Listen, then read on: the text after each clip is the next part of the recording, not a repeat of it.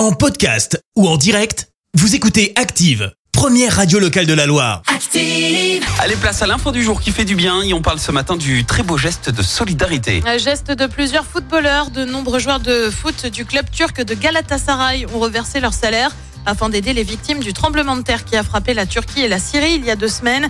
Un séisme qui a fait plus de 45 000 morts.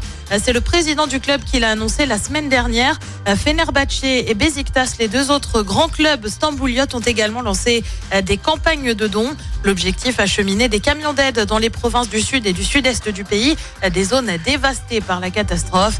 Le championnat turc est actuellement suspendu. Les matchs devraient reprendre le 3 mars. Deux clubs se sont retirés mais ne seront pas relégués. Merci. Vous avez écouté Active Radio, la première radio locale de la Loire. Active.